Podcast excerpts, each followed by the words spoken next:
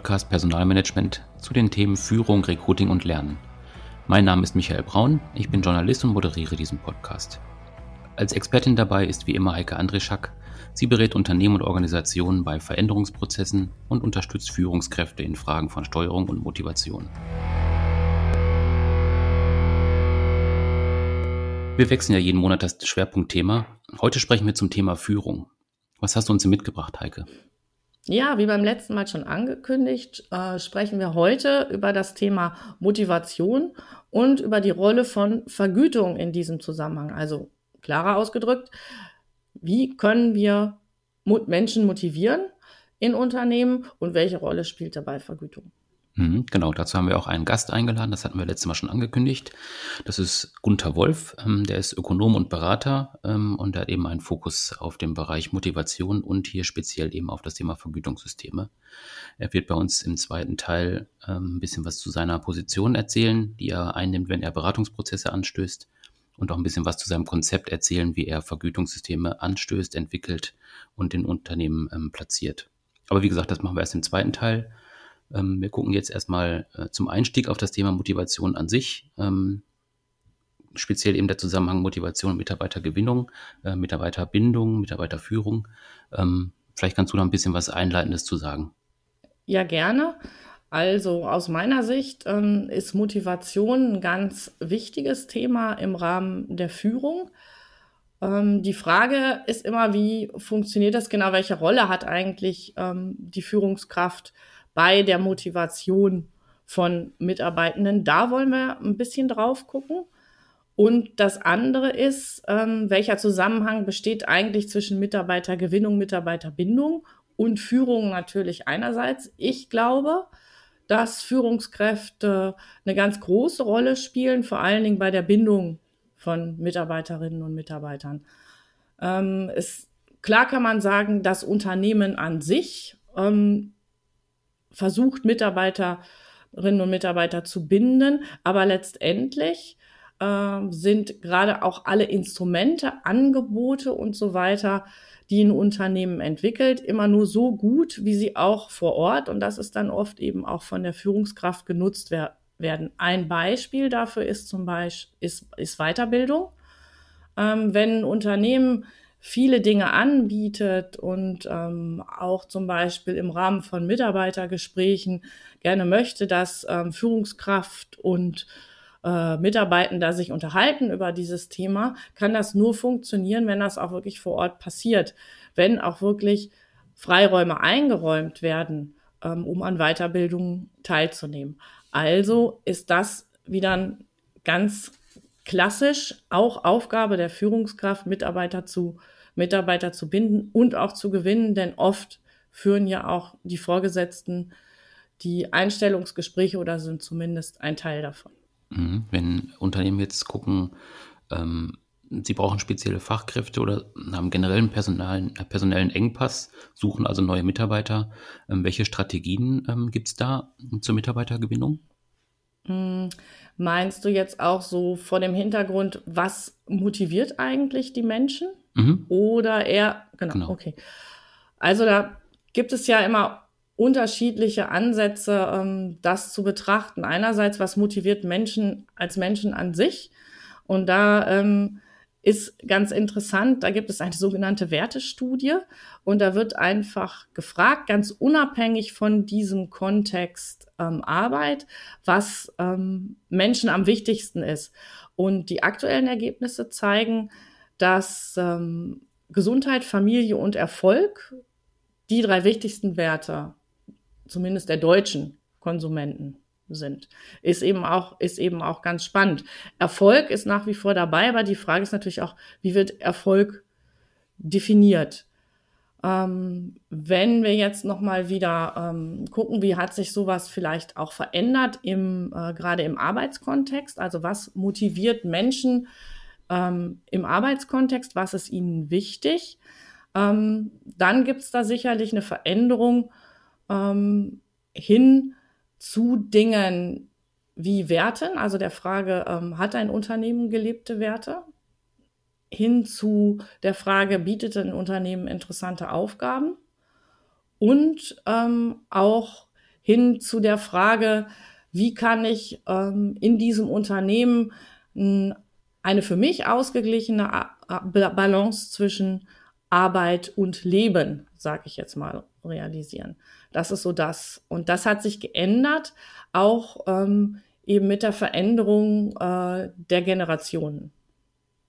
Hm, ich habe ähm, auch mal in diese Studie reingeguckt. Ähm, da ist ja auffällig im Prinzip, dass so Themen, die eigentlich gerade tatsächlich viel diskutiert sind, also reden wir jetzt von Nachhaltigkeit oder Umwelt, Natur, dass, dass diese Themen relativ stark gefallen sind ähm, in dieser Tabelle. Ähm, also das habe ich erstmal nicht so ganz verstanden, warum das so ist.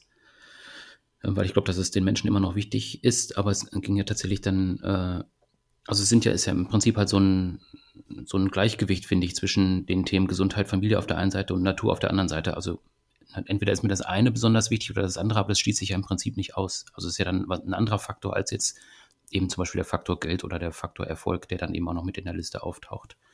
Deswegen glaube ich halt, dass so Themen wie Gesundheit, Familie und Natur zum Beispiel auch nie zusammen vorne stehen würden, weil das eine, entweder das eine halt komplett genannt wird oder das andere komplett genannt wird.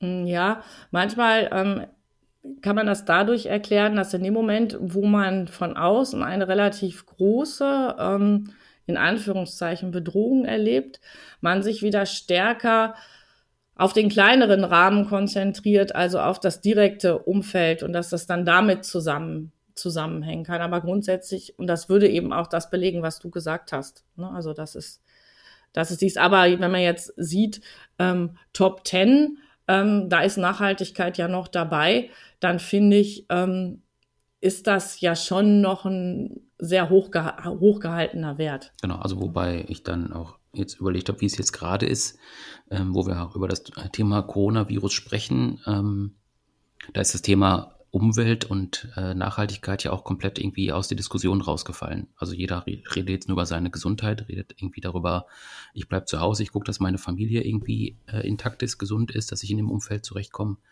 Und so Themen wie Nachhaltigkeit und sowas, das fällt ja äh, irgendwie komplett raus aus der Diskussion. Ja, genau. Und es gibt auch böse Stimmen, die äh, behaupten, ähm, dass das dem einen oder anderen auch ganz gut in die Karten spielt. Aber das ist jetzt was Politisches und ich glaube, an der Stelle diskutieren wir das so nicht weiter.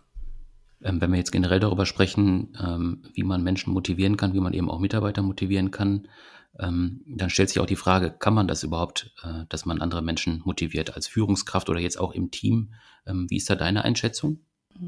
Ja, in der Theorie spricht man zu diesem Thema oft von extrinsischer oder intrinsischer Motivation, wobei eben extrinsische bedeutet, man wird von außen motiviert. Das ist so das typische, wir halten dem Esel eine Möhre vor die Nase und er läuft in die von uns vorgegeben, durch die Möhre vorgegebene Richtung.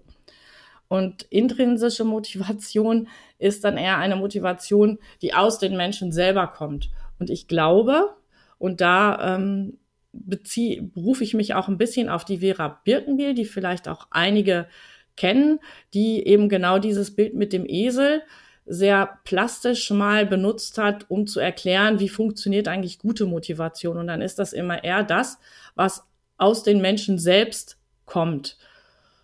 Ähm, und zwar in dem Moment, wo es mir gelingt, demjenigen, den ich in Anführungszeichen als Führungskraft motivieren will, demjenigen zu helfen, ein schönes Bild von einem Zustand ähm, zu, zu sehen, ähm, der ihn irgendwie motiviert, was zu tun. Also ich kann ihnen helfen, diese Bilder zu entwickeln. Ich kann sie ihnen aber nicht vorgeben und es bringt, macht überhaupt gar keinen Sinn, ganz lange mit der Möhre äh, vorne wegzulaufen. Und was ich, glaube ich, auch immer akzeptieren muss als Führungskraft, dass es da auch Unterschiede gibt bei den Menschen, dass es einfach auch Menschen gibt, die immer sehr stark motiviert sind, auch aus sich selber raus, und andere Menschen, die das eben nicht sind, was aber durchaus auch mal Vorteile haben.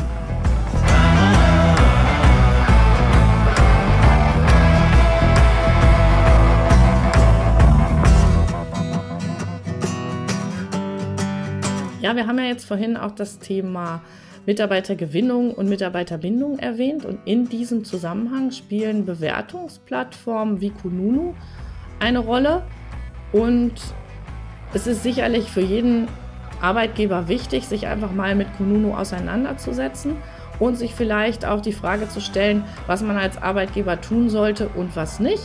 Dazu gibt es einen relativ interessanten äh, Beitrag auf der Seite humanresourcesmanager.de äh, unter dem Stichwort Kununu Arbeitgeberbewertungen, was Arbeitgeber tun sollten und was nicht.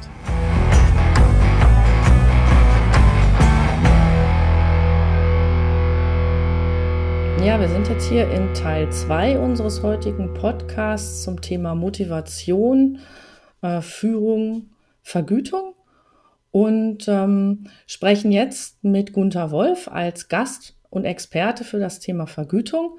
Vergütung war ja sehr lange Zeit einer der oder der Hauptmotivationsfaktor. Das scheint sich geändert zu haben. Ähm, wir hören so Aussagen wie New Work braucht New Pay oder Zeit ist das neue Geld. Und ähm, ja, es ist natürlich interessant, wie gestaltet man eigentlich heute zeitgemäße Vergütungsmodelle? Ähm, Herr Gunther Wolf, ähm, das ist ja, glaube ich, ganz Ihr Thema. Stellen Sie sich doch bitte mal einmal kurz vor. Ja, mache ich gerne. Einen wunderschönen guten Tag. Gunther Wolf ist mein Name. Ich bin von Haus aus Diplom-Betriebswirt und Diplom-Psychologe.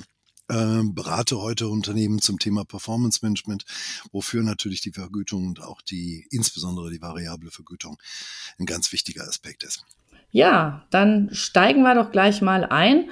Wenn, ähm, wenn Sie jetzt an das Thema äh, Motivation und Vergütung denken, wie ist denn das aus Ihrer Sicht? Welche Rolle spielt eigentlich Vergütung, Geld, Entlohnung, wie auch immer wir es nennen wollen, heutzutage noch als Motivationsfaktor? Also lassen sich die Menschen in den Organisationen noch durch Geld wirklich motivieren? Ja, Sie haben tatsächlich da klar gemacht, das sind zwei Dinge, die man äh, zunächst mal getrennt voneinander betrachten muss. Auf der einen Seite Vergütung, auf der anderen Seite Motivation. Wenn man da zunächst mal einen präzisen Blick auf das Thema Motivation wirft, dann kommt das, das kennt jeder von motivare, lateinisch, von bewegen, dann sind äh, Motive in psychologischen Ursache-Wirkungsketten das, was uns bewegt. Also das uns, was uns irgendwie aus dem Sessel holt, was uns dazu bringt, irgendwelche bestimmten Handlungen oder Entscheidungen zu tun und äh, ja, uns zu bewegen. Und äh, das ist natürlich bei jedem Menschen etwas völlig anderes. Und das äh, war schon immer so, das ist auch heute noch so und das hat sich auch nicht verändert.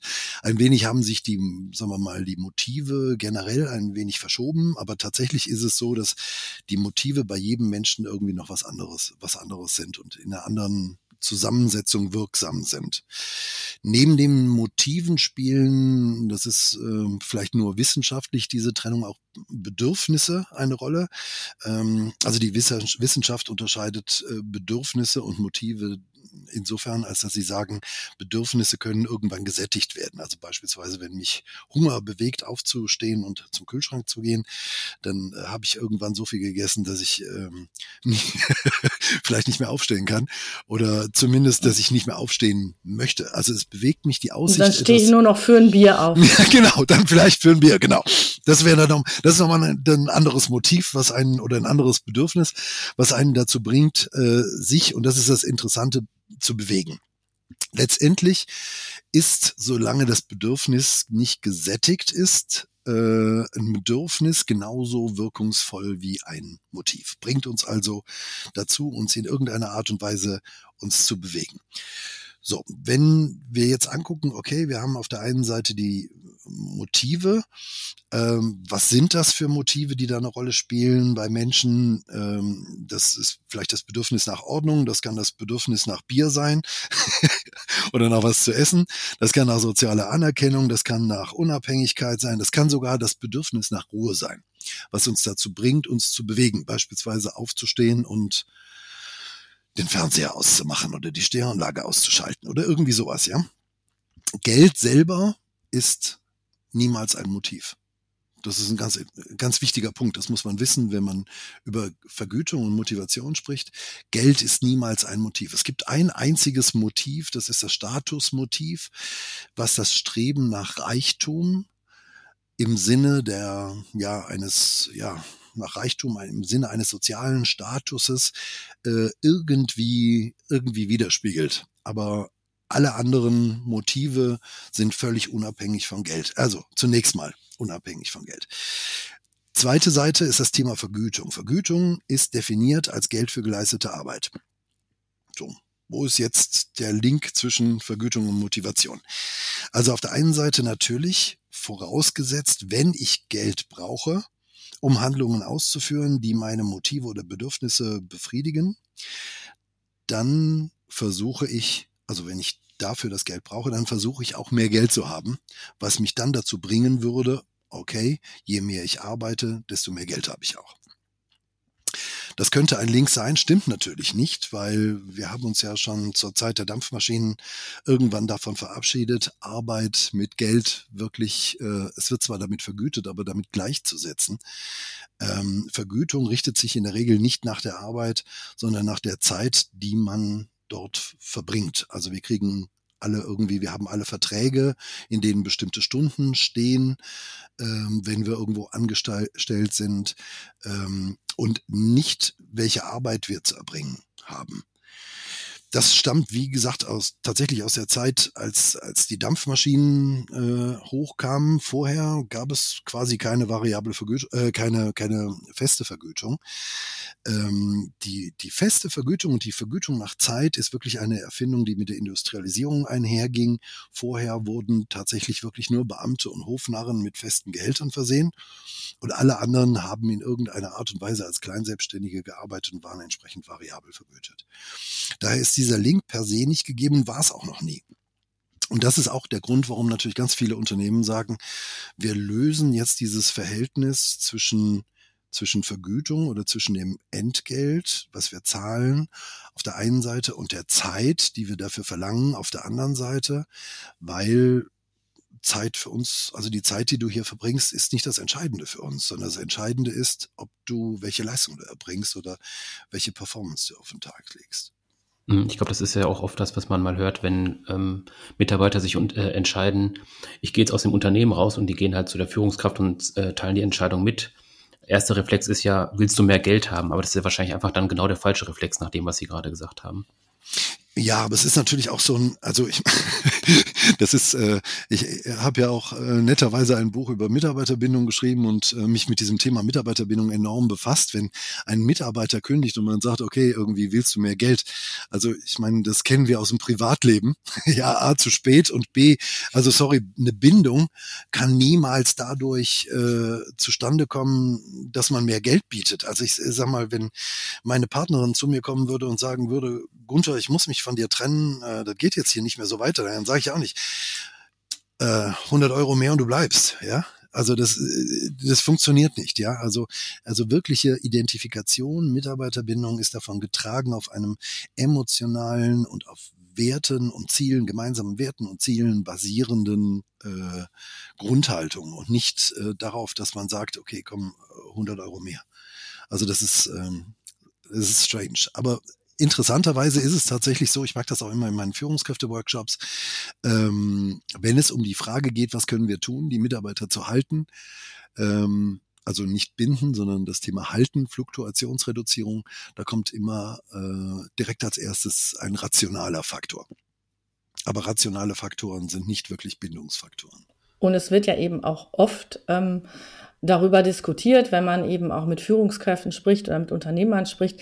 Ja, ähm, oft kriegen die dann woanders mehr Geld und gehen dahin. Das ist Mhm. denke ich aber ähm, letztendlich nicht der Hauptgrund, der dahinter steht. Aber wenn Sie sagen, okay, es hat, es verändert sich was bei den Unternehmen, also Sie überlegen die Frage, welches Geld geben wir für das, was der Mitarbeitende uns gibt, verändert sich. Ähm, was ist denn das Neue aus Ihrer Sicht, wenn man Vergütungsmodelle gestaltet heutzutage? Und was ist da das, das Wichtige, was Unternehmen tun oder tun sollten?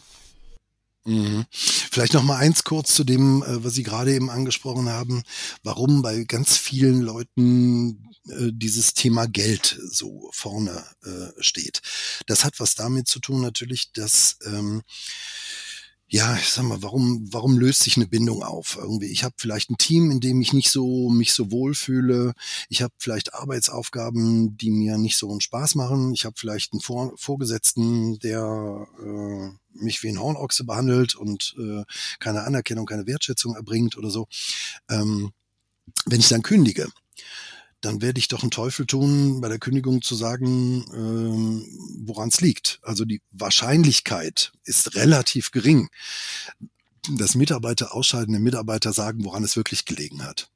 Sondern was machen sie? Sie besorgen sich vorher ein bisschen Schmerzensgeld oder versuchen sich Schmerzensgeld zu besorgen als kleinen Ausgleich dafür, für das, dass sie vielleicht irgendwie äh, wie ein Hornochse behandelt werden oder von ihrem Team gemobbt werden oder Aufgaben machen müssen, auf die sie keinen Bock haben.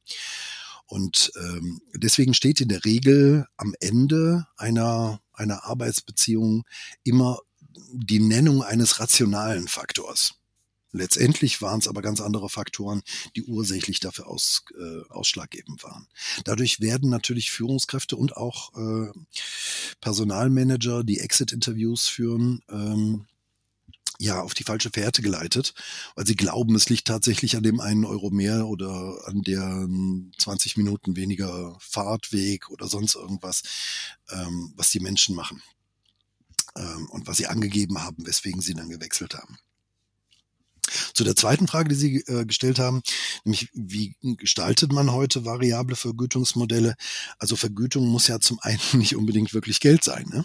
Ja, guter Punkt. Ähm, also es muss nicht immer Geld sein, genau. Und ich glaube, heutzutage ähm, ist die, diese Idee, dass es nicht immer mehr Geld sein muss, auch bei den Mitarbeitenden stärker im Vordergrund. Ja, das stimmt.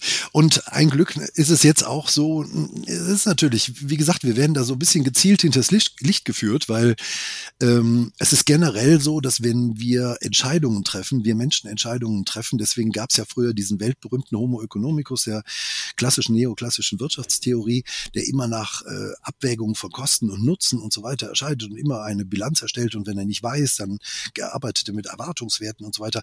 Also das hat man, also ich habe das noch immer in der Universität Universität bis zum, bis zum Erbrechen lernen müssen, wobei jeder genau wusste, eigentlich wäre die Entscheidung auf einer ganz anderen Basis gefällt. Und wenn uns nachher jemand fragt, warum wir so und so entschieden haben, dann greifen wir immer zu rationalen Gründen. Und da spielt natürlich Geld immer so ein, es ist ein rationaler Grund, ne? spielt eine der äh, zentralen Rollen.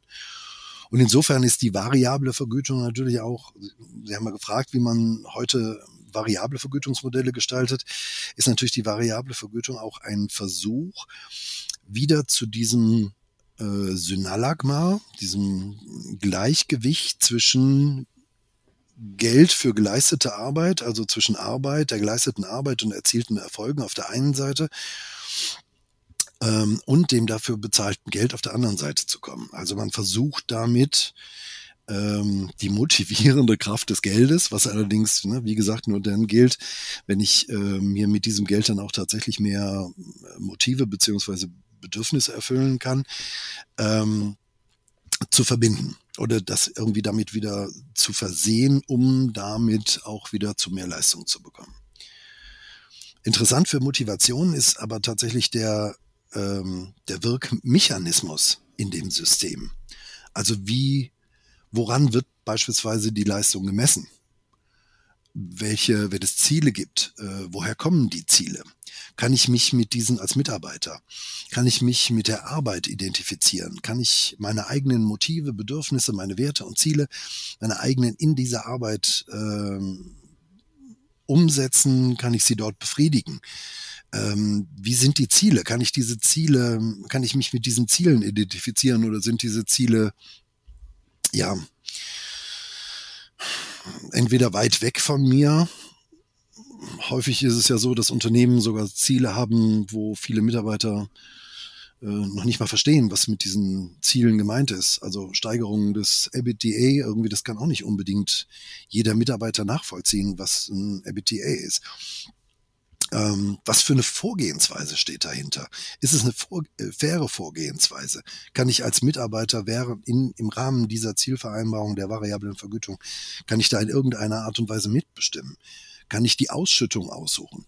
Kann, kann, kann ich zwischen Sachleistungen, freier Zeit oder sonst irgendwas, kann ich, kann ich dazwischen wählen? kann ich mitbestimmen. Also das sind interessante Sachen. Identif Identifikation, Fairness, mitbestimmen können, äh, Führung auf Augenhöhe. Das sind irgendwie Faktoren, die tatsächlich motivierend wirken und ähm, nicht irgendwelche Zielvorgaben mit irgendwelchen, ja, seltsamen Dingen, die der Mitarbeiter nicht nachvollziehen kann. Ja, eine andere Frage, die heutzutage häufiger diskutiert wird, ähm, ist ja auch die Frage, wie viel Transparenz bezüglich des der gezahlten Gehälter oder Löhne ist gut. Ähm, man fragt sich das heute ja auch in größeren Unternehmen, weil man erlebt hat, dass ähm, in Startups und kleineren Unternehmen sowas jetzt heutzutage oft sehr viel transparenter gehandhabt wird. Das heißt, alle Zahlen sind so für jeden offen. Was ist so Ihre Meinung dazu? Ist es gut? Ist das schlecht? Ist es überhaupt möglich?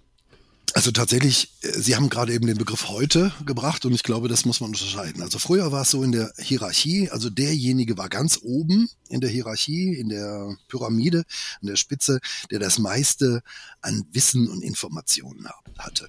Also alte, erfahrene Leute mit einer ganz langen Erfahrung und mit einem unfassbaren Herrschaftswissen ähm, das natürlich jeder furchtbar gerne hätte und sich dann vielleicht im Laufe der Jahre auch irgendwie erworben hat. Das ist heute vorbei. Jede Information ist irgendwo im, im WWW zu finden. Überall finden wir ein Video, wie mache ich irgendwas, äh, wie, ähm, wie kriege ich irgendwas hin. Also ich kann jede Information äh, mir sofort aus dem, aus dem Netz ziehen. Und wir haben alle gelernt, mit diesen Informationsfluten, die wir da im Netz haben, umzugehen und auch diese Informationen zu filtern. Und das äh, spielt sich natürlich ähm, im, im Bereich der Transparenz wieder. Also Transparenz schafft Vertrauen und keine Transparenz lässt uns sofort misstrauisch werden. Also, Sie haben gefragt, wie ich dazu stehe. Transparenz so viel wie es geht. Und ähm, das heißt natürlich ohne Verletzung von Datenschutz und äh, persönlichen Grundrechten, aber so viel äh, Transparenz wie irgendwie möglich ist, um die Menschen ähm, ja, um das Thema Vertrauen in den Menschen auch ähm, entstehen zu lassen und in den Unternehmen. Also auch was das Thema Gehalt angeht? Ja, ich meine, in den Verträgen stand früher über Höhe und Zusammensetzung des Gehalts Stillschweigen zu bewahren unter Freunden. Äh, wurde darüber jemals Stillschweigen gewahrt? also unter Kollegen hat man sich sowieso die Abrechnung gegenseitig gezeigt. Äh, ich habe oft genug irgendwie in Fabriken gearbeitet, auch während meines Studiums, um zu sehen, dann haben die Leute sich gegenseitig die Abrechnungszettel gezeigt und haben gesagt, guck mal, haben die das hier richtig berechnet oder sind da irgendwelche Fehler drin oder so. Also äh, die Transparenz äh, war schon immer da. Ja, es war eigentlich im Prinzip, warum soll ich äh, Gehälter intransparent machen? Also aus Sicht des Unternehmens kann ich doch, mache ich doch Gehälter nur dann intransparent, wenn ich ein total mieses, unfaires Gehaltssystem habe. Dann habe ich an, an, an, an Nicht-Transparenz ein Interesse. Und aus meiner Sicht sollten Unternehmen einfach dafür sorgen, dass sie ein faires Gehaltssystem haben und dann können sie es auch transparent machen. Naja gut, es gibt aber halt ja in vielen Unternehmen so gewachsene Gehaltsstrukturen, die, wenn man sie dann heute, also mit Erfahrungen ähm, aus weiß ich nicht wie vielen Jahren zum, zum Thema ähm, Vergütungs- und Gestaltung von Vergütungsmodellen betrachtet, eben auch nicht immer gerecht sind. Es gibt manchmal auch Gehaltsunterschiede ähm, für ähm, Arbeiten ähm, auf der gleichen Stufe oder im gleichen Jobprofil. Ähm, und ähm, das hm, hat jetzt auch nichts mit unbedingt mit bösem Willen zu tun, aber zum Teil eben einfach mit, mit, mit der Idee, dass die Dinge sich so entwickelt haben. Und ich glaube, das ist manchmal schon schwierig, ähm, da eine Transparenz herzustellen oder einfach auch einen Ausgleich über die Jahre wiederherzustellen. Mhm. Ja, es ist, also das ist ja nicht nur so bei diesen gewachsenen Strukturen, das heißt irgendwie, äh, jemand hat ein Gehaltsniveau erreicht, beispielsweise weil er früher hochperformant war und man ihm gesagt, oh, guter Mann, und dann kriegt er auch entsprechend Geld. Und dann hat er irgendwann äh, überlegt, äh, naja, gutes Geld habe ich ja jetzt sicher, das kann ich auch zum Low-Performer werden. Und jetzt haben wir die Situation, ja, oder den Salat. Die gleiche Situation gibt's natürlich auch irgendwie gerade in solchen äh, Mangel- oder Engpassberufen. Da wird äh, Menschen, äh, die gerade von der Uni kommen, ein Gehalt gezahlt, von denen die Leute, die seit zehn Jahren in der gleichen Position arbeiten, äh, ja, da können die nur von träumen, weil weil es einfach im Moment der Markt so ist und weil die Unternehmen sagen, gut, äh, bevor wir Geschäft ablehnen, äh, beißen wir in die Zitrone und äh, stellen einen jungen Menschen ein zu einem Gehalt, äh, das eigentlich nicht ganz passt. So. Auf der anderen Seite, das lässt sich doch beides erklären. Das eine ist gewachsen, das andere ist im Moment der Markt. Äh, würden Sie schon sagen, im Prinzip, ähm, also Transparenz ist wichtig, aber das ist halt nicht Transparenz alleine, sondern Transparenz und Kommunikation zum Beispiel. Also ich, ich muss halt, ich sag halt irgendwie, ähm, so ist die Situation, aber ich muss dann auch den Leuten sagen, bevor Neid aufkommt, ähm, wir machen das so, weil und du kannst äh, dich so weiterentwickeln, wenn du das und das machst, um auch auf dieses Niveau zu kommen, wenn das dein Ziel ist, zum Beispiel. Mhm. Ja, genau. Ja, ja. Ja, also Transparenz ist, muss ja immer grundsätzlich von Kommunikation begleitet werden. Aber zu sagen, nee, wir wollen gar kein, wir wollen keine äh, Transparenz, das hat ja immer irgendwie so ein bisschen so ein, ja, so ein Geschmäckle, ne? So ein, ja, aha, okay, die finden das auch noch gut, ja, und wollen das auch noch beibehalten und die wollen weiter nach Nasenfaktoren vorgehen oder so, ne? Also insofern, äh, ja, schöne Transparenz und wenn, wenn es Gehaltsunterschiede gibt und man sagt, okay, ja, haben wir gesehen, ne, Gefahr erkannt, Gefahr gebannt, aber tatsächlich ist es so, ja. Und äh, aus rechtlichen Gründen werden wir uns daraus auch nicht davon nicht wegbewegen können. Aber du kannst da und dahin kommen, indem du, ähm, ja, dann kann man doch auch mit Transparenz arbeiten. Also so viel Transparenz wie möglich, ohne da, ohne persönliche Grundrechte zu verletzen. Mhm. Und dann ist es eben wichtig, dass beide Seiten diese Transparenz auch anerkennen. Also sowohl der Arbeitgeber als auch der Arbeitnehmer, dass der eben dann auch offen dafür ist, das ist ja dann auch nochmal ein wichtiger Faktor. Also, dass er dann auch versteht, warum das so gemacht wird. Ja, das stimmt. Aber letztendlich ist es auch immer wieder so ein bisschen, hat ja was mit Gewohnheit zu tun. Ne? Also, wenn man gewohnt ist, dass irgendwie bestimmte Informationen einfach nicht weitergegeben werden, so dann äh, stellt man das auch manchmal gar nicht mehr in Frage, dass das so ist. So wie ich meinen Kaffee morgens, den stelle ich nicht in Frage. Ja. Mhm. Der ist einfach da, ja, so. Ja. Und mhm. äh, äh, manchmal ist es dann einfach so, dass man auch mal mit solchen Gewohnheiten brechen muss und sagen, okay, komm, dann lass uns einfach mal einen anderen Weg gehen und lass uns einfach mal ein bisschen transparenter miteinander umgehen. Und wenn wir zwischendurch irgendwelche Dellen im Gehaltsgefüge haben, ja, die haben wir dann eben. Die sind dann eben so da, ne? Die sind da und dadurch entstanden. Kann man ja auch alles erklären. Die haben ja auch alle einen Hintergrund. Ja, Herr Wolf, bis hierher schon mal vielen herzlichen Dank für den interessanten Austausch. Was wäre Ihr wichtigstes Statement zum Thema Vergütung? Das, was Ihnen zu dem Thema wirklich am Herzen liegt? Ja, was ich als Berater immer wieder merke, ist, ähm, aus Vergütung kommt aus der Historie und ist aus der Historie immer ein Gegeneinander. Deswegen gab es äh, auf der einen Seite die äh, Unternehmensverbände, auf der anderen Seite die Gewerkschaften. Der Arbeitgeber will möglichst wenig bezahlen. Der Arbeitnehmer möchte ein möglichst hohes Gehalt für seine Arbeit. Aus diesem Gegeneinander ähm, oder zu diesem Gegeneinander vielleicht noch kommen die Interessen von Führungskräften nach Entlassungen, von Shareholdern nach Wertsteigerung. Der Betriebsrat möchte gerne wiedergewählt werden und so weiter. Die größte Herausforderung für Unternehmensleitung und Personalleitung ist, alle für das Thema Vergütung in ein Boot zu bekommen und hinter ein Ziel, hinter einem Ziel zu versammeln. Letztendlich sind wir alle in einem Boot und das ist ein ganz wichtiger Punkt. Es macht überhaupt keinen Sinn, wenn sich die eine Seite ähm, äh, durchsetzt und ihr Ziel überoptimiert, also beispielsweise der Arbeitgeber es schafft in irgendeiner Art und Weise einen Abschluss hinzubekommen mit einer ganz niedrigen Vergütung, dann laufen ihm alle Arbeitnehmer weg. Wir sind heute in einem Arbeitnehmermarkt. Jeder Arbeitnehmer kann sich, äh, kann sich aussuchen, wo er arbeitet, hat genug Möglichkeiten, bieten sich genug Stellen an. Ähm, der Arbeitgeber wird irgendwann keine Arbeitnehmer finden, ist tot. Auf der anderen Seite genau das Gleiche, wenn der wenn die Arbeitnehmer ihr Ziel überoptimieren und äh, ganz viel verdienen, dann steigen die Personalkosten, die Gewinne sinken des Unternehmens auch tot. Also ganz wichtig ist, dass alle Anspruchsgruppen hinter diesem Ziel zu vereinen, dass das Unternehmen stark wird, dass es erfolgreich wird und dass es den Arbeitnehmern, weil was anderes ist ein Unternehmen nicht, das besteht aus Arbeitnehmern, gut geht.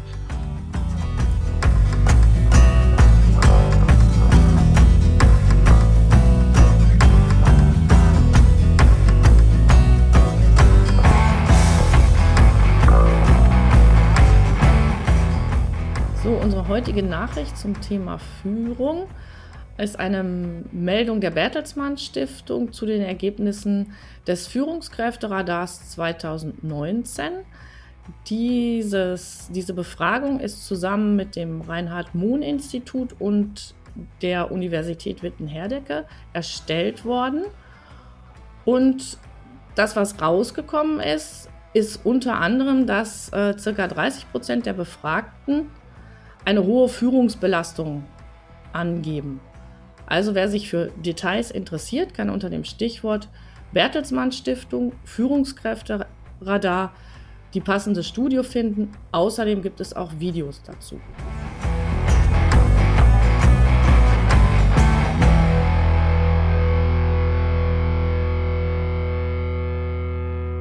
Wir haben ja jetzt im Gespräch mit dem Gunter Wolf äh, eine Menge gehört über das Thema Vergütung und Vergütungssysteme.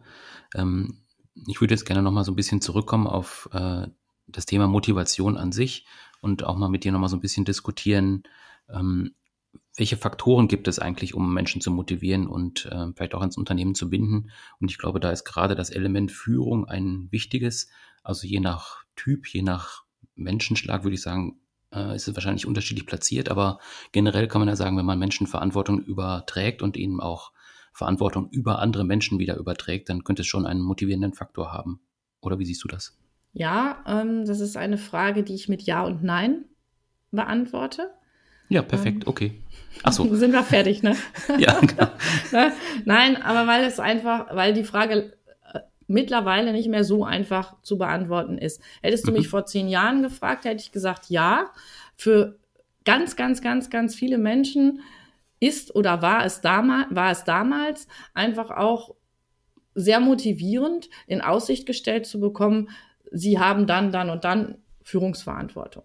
Ähm, oft war dann auch gängige Praxis, wenn jemand angedeutet hat, na ja, ähm, andere Unternehmen haben auch schöne Positionen, ähm, im Zweifelsfall Geld und oder Führungsverantwortung anzubieten, um die Mitarbeiterin oder den Mitarbeiter weiterhin im Unternehmen zu halten. Heutzutage ist das nicht mehr ganz so einfach. Ähm, Mitarbeitende wollen schon Verantwortung im Sinne von, sie wollen einbezogen werden, sie wollen gefragt werden, sie wollen das Gefühl haben, dass sie eine Bedeutung haben.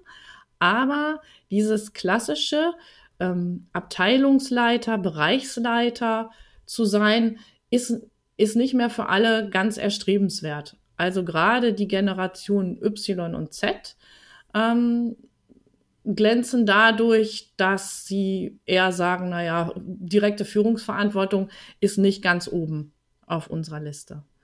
Und auch insgesamt, also bei Menschen, die schon Führungsverantwortung haben, wird so das Thema auch viel häufiger in Frage gestellt. Also dass Menschen sich heute in Unter Führungskräfte in Unternehmen sich heute durchaus auch kritisch mit der Frage auseinandersetzen, ähm, will ich das wirklich machen? Vor allen Dingen dann, wenn ich das Gefühl habe, ich bin dadurch belastet oder bin gestresst.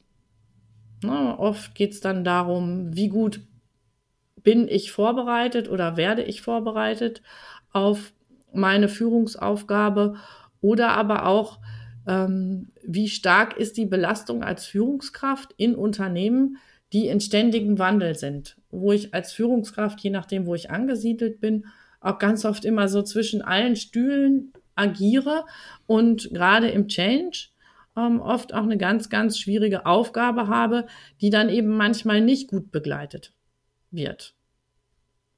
Mhm. Würdest du auch sagen, dass das ein bisschen mit dem Wandel des Verständnisses von Arbeit zu tun hat. Also ich meine, früher gab es ja dieses klassische Modell ähm, nach der Arbeit entweder Ausbildung oder Studieren und dann gehe ich ein Unternehmen in, in, ein Unternehmen und dann gehe ich eben diese ganzen klassischen Karriereschritte durch. Also ich steige immer weiter nach oben, ähm, ich bekomme vielleicht mein erstes Team, dann bekomme ich immer mehr Führungsverantwortung und bin dann eben diese klassische Führungskraft, ähm, was ja heute tatsächlich auch nicht mehr dieses gängige Modell einfach ist. Dann wird ja eher geguckt, ähm, womit fange ich jetzt mal an, wozu habe ich Lust, ähm, mache das vielleicht ein paar Jahre, dann habe ich vielleicht Lust auf ein anderes Projekt oder auf eine andere Jobausrichtung, vielleicht auch einfach äh, auch nochmal von der Zeit her, vielleicht auch nur in Teilzeit arbeiten, vielleicht auch nur irgendwie eine Zweidrittelstelle machen oder eben auch mehrere Projekte nebeneinander. Ähm, da ist ja dieses klassische Modell von Führung auch eigentlich gar nicht mehr so richtig ähm, präsent bei den Leuten, weil sich dieser Karriereschritt auch gar nicht mehr so weit entwickelt. Also er kann ja höchstens dann irgendwo nochmal als Teamleader oder als Führungskraft einsteigen. Aber diese klassische Entwicklung im Unternehmen über mehrere Jahre ist ja dann gar nicht mehr gegeben, weil man eben auch gar nicht mehr so lange im Unternehmen eigentlich äh, unterwegs ist. Ja, damit, damit hängt es auch zusammen. Also es hat sich einfach, haben sich auch die Möglichkeiten verändert. Also neben der klassischen Führungs- oder ich sage dann oft auch, auch Aufstiegskarriere oder böse Zungen sagen immer Aufzug. also es geht nach oben. Ähm, gibt es eben jetzt auch eher das, was man früher dann so eine fachliche Karriere nannte, also dass man in Projekten arbeitet, Bereiche wechselt, ähm, vielleicht zwischen Unternehmensteilen hin und her wechselt. Ähm, und da ist das dann auch, auch gar nicht mehr so das Mittel der Wahl. Und mittlerweile ist halt insgesamt die Kultur in vielen Unternehmen offener geworden, auch für die Frage, dass ähm, Mitarbeiterinnen und Mitarbeiter, aber auch Führungskräfte Befindlichkeiten äußern können dazu, ähm, wie eben Arbeit und ihre Arbeitssituation auf sie wirkt. Also dass eben auch es überhaupt möglich ist, eine Führungsaufgabe zurückzugeben und zu sagen, nein, unter diesen Rahmenbedingungen ähm, möchte ich nicht arbeiten und ähm, wenn das die einzige Möglichkeit ist, gehe ich auch einen Schritt zurück. Ne? Verkleinere vielleicht ähm, meinen Verantwortungsbereich oder gehe dann eher in, in ein interessantes Projekt, anstatt ähm, in eine Führungsaufgabe.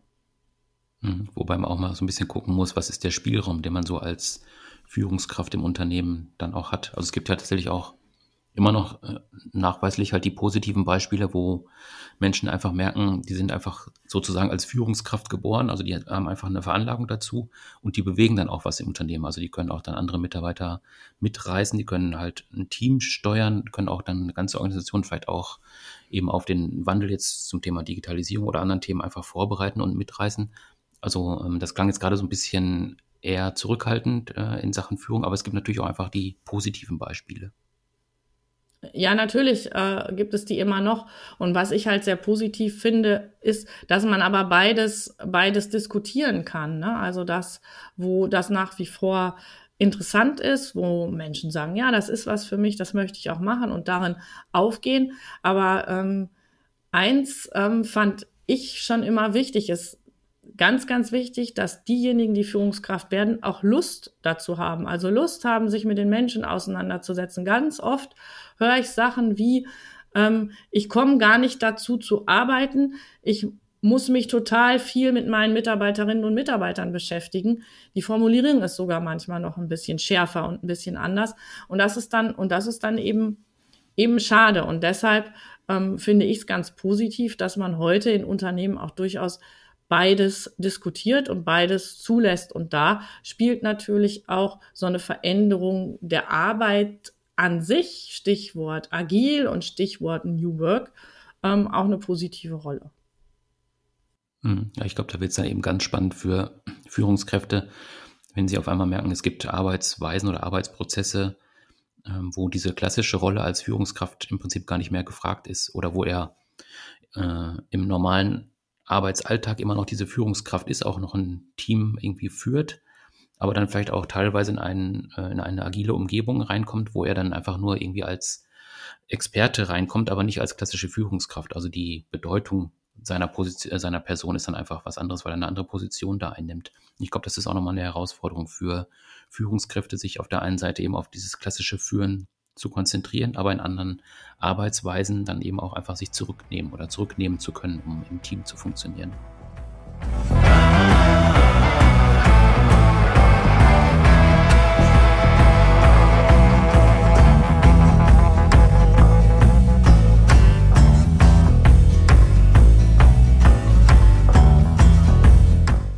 Unserer Nachricht zum Thema Lernen geht es heute um ein Buch, das als Neuauflage mit anderem Titel erschienen ist. Und in diesem Buch geht der Autor Daniel Keul äh, der Frage nach, ob man Talent auch lernen kann. Und er sagt ja, und das Buch hat den Titel Erfolg braucht kein Talent. Erschienen ist es im Riva Verlag.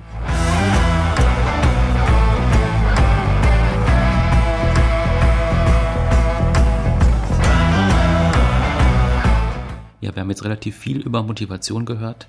Was motiviert Menschen ins Unternehmen zu kommen? Was motiviert Menschen im Unternehmen zu bleiben?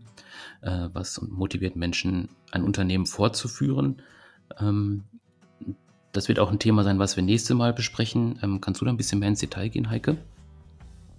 Ja, genau. Beim nächsten Mal wollen wir uns mit dem Thema Kompetenzmanagement und Nachfolgeplanung auseinandersetzen.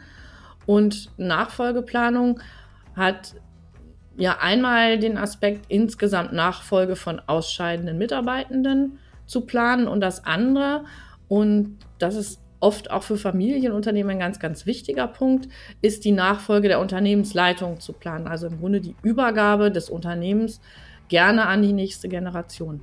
Und dazu werden wir auch einen Gast dabei haben oder in diesem Fall vielleicht eine Gästin, die äh, zu diesem Thema von persönlichen Erfahrungen, einer erfolgreichen Übernahme oder Übergabe berichtet. Ja, bin ich schon gespannt, was der Gast oder die Gästin uns mitbringen wird. Ähm, in dem Zuge auch nochmal danke an Gunther Wolf, dass er dieses Mal dabei war. Ich denke, da waren auch relativ viele spannende Impulse drin. Ähm, ja, ich glaube, wir sind auch durch mit dem Thema soweit heute, oder? Ja, ich, denk, ich denke auch. Vielen Dank, Herr Wolf. Und bis zum nächsten Mal. Genau, bis dann. Tschüss.